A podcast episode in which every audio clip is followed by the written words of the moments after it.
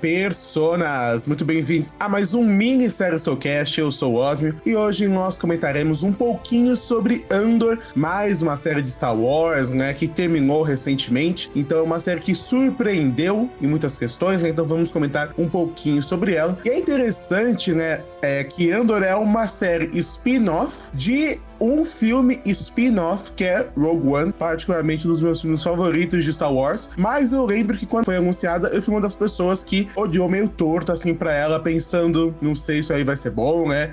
Quem pediu uma série do Cassian Andor, acho que quem é fã de Star Wars pensou muito sobre isso. Quem não é fã, né, que deu uma chance para a série, talvez não tenha comentado sobre. Andor já chegou então com esse plano de duas temporadas. Nós tivemos então essa primeira temporada se passando cinco anos antes dos acontecimentos de Rogue One, que é a primeira vez que a gente viu ali é, o Cassian Andor e outros dos personagens, né, que aparecem na série. E a temporada seguinte temos aí a promessa de que teremos é, cada arco avançando então um ano até acabar um ano antes de Rogue One. Mas comentando então um pouquinho sobre a trama, um pouquinho sobre a série, nós vimos então essa origem do Caça Andor, né? Que ele, ele vinha daquele planeta ali desconhecido, foi salvo de cair nas garras de, da, do Império pela Marva, né? E logo então foi é, levado a outro lugar, foi onde ele começou essa vida dele toda, nessa né? parte inicial é, da série dele, buscando a irmã dele, até que ficou um pouco de lado. E uma coisa que eu achei interessante em Andor é como que a série foi organizada, né? Nós tivemos então esses blocos, esses pequenos arcos, quatro arcos no total, cada um com seus três episódios. Eu acho que a gente pode comentar um pouquinho sobre cada um deles. O primeiro arco eu acho que para mim é o que eu menos gosto. Né? Muita gente não conseguiu avançar do primeiro arco. Eu fui uma das pessoas que demorou muito para avançar, né? Eu acho que a trama de Andor ela é muito boa.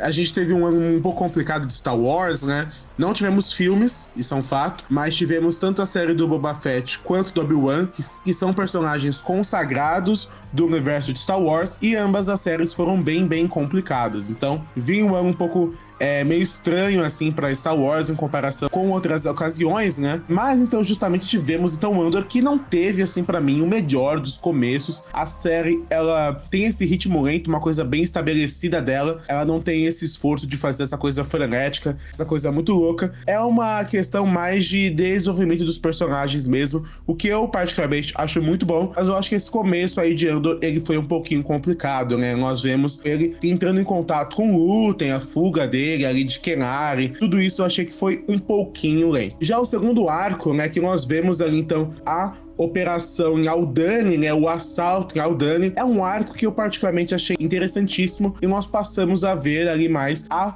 participação da senadora Mon Mothma. Para você que não é fã de Star Wars, né, a Mon Mothma, ela é a, meio que a líder ali da rebelião. E eu achei muito interessante, uma escolha muito, muito boa, mostrar Coruscant durante esse período, né, mostrar através dos ódios da Mon Mothma e do Luten também a rebelião, como é que ela cresceu politicamente, né, porque a gente via muito em Star Wars esse lado bonito da rebelião, também foi mostrado em Andor, é, mais pro final, mas é, é na trilogia clássica principalmente, nós vimos esse lado bonito da rebelião, de que há são as pessoas que se unem em toda a galáxia contra o poder do Império, mas nós vemos que há muito mais é, é por trás disso tudo, né? Então o Dani foi a esse primeiro movimento, né, para incomo incomodar o Império justamente, isso iniciou uma série de questões, uma série de leis, que era meio que o objetivo do Lutem, né, gerar esse caos todo, gerar mais repressão do Império contra a galáxia para que a galáxia pudesse se revoltar, né? O personagem do Lutem, inclusive, é um personagem muito interessante, muito complexo, porque ele não tem nenhum tipo de escrúpulo, né? Mas ao mesmo tempo ele reconhece que ele precisa usar as armas do inimigo contra o inimigo. Então, como que ele vai combater a opressão do Império? Fazendo com que o Império gere mais opressão para que as pessoas passem a reagir, né? Que é o que a gente viu ali nos últimos episódios da série. Outro detalhe importante de Andor é a questão do GSI, que eu achei muito, muito boa também. Nós tínhamos ali o Major Cartagas, porque para quem não conhece, Game of Thrones era o Qyburn, conselheiro da Cersei, e também tivemos a Dedra Mirror, né? Que era ali uma das figuras do GSI extremamente ambiciosa que vai se relacionando com isso tudo. Uma parte interessante é da série inteira do Andor é como os personagens vão se conectando, né? E meio que no final todas as estradas acabam levando a Ferrex. Mas depois das questões de Aldani, vemos ali que o Cassian ele é meio que preso, é, sem querer, né? Ele se meteu em uma confusão meio que acidentalmente. Ele vai então preso junto com Andy Serkis, mais uma participação dele aí na saga de Star Wars. E nós temos aí o terceiro arco, que é o da prisão, que eu acho que é o meu arco favorito. Assim,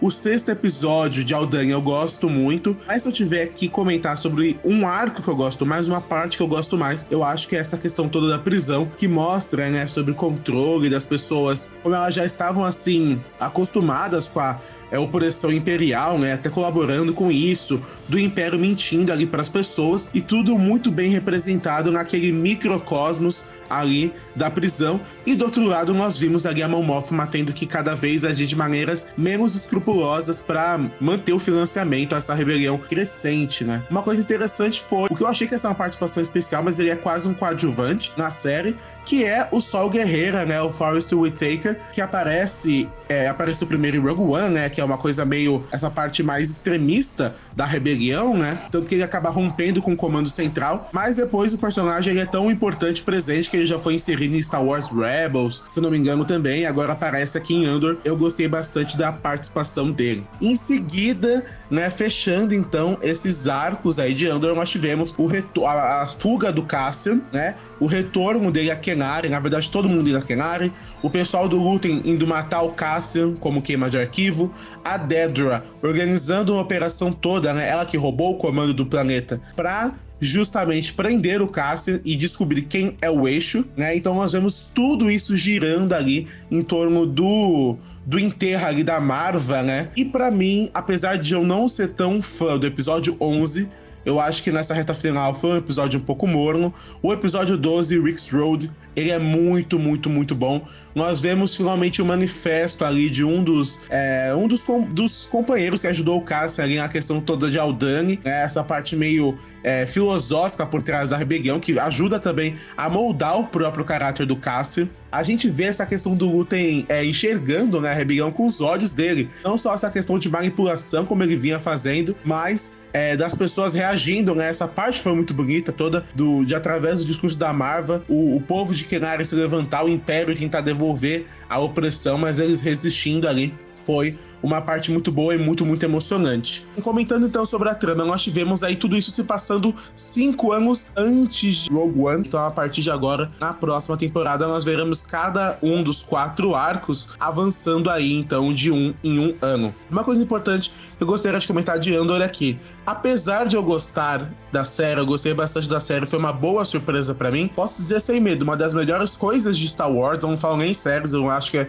um dos melhores produtos de Star Wars pela qualidade qualidade do roteiro. É triste como essa série passou durante 12, não 12, mas quase 12 semanas e só se fala de outra coisa, né? Porque eu eu não sei se é pelo apelo do personagem, não sei se pela duração da temporada, não sei se pelo começo, que não foi tão cativante assim, na minha opinião. Infelizmente, Andor não foi uma série tão apelativa como foi é, séries onde nós tínhamos Jedi, onde nós tínhamos personagens muito famosos, né? E essa série, junto com Rogue One, é a prova que Star Wars é muito mais do que sabre de luz. É uma discussão sobre política, uma discussão sobre repressão, é uma discussão sobre democracia também. Então, é, eu sou só elogios para para Andor, mas eu lamento que a série ela tenha tido tão pouca visibilidade. Eu até poderia falar que é culpa das outras grandes séries, mas Andor começou meio que antes, né? E acabou depois. Então, apesar de House of the Dragon e Anéis do Poder terem passado, é, não foi a culpa delas essa questão de Andor, né? Talvez uma culpa, não sei, da divulgação, talvez do começo da série, enfim. Mas é, eu lamento por conta disso. De forma geral, eu gostei muito, muito mesmo de Andor. Sigo na expectativa agora para o que vai ser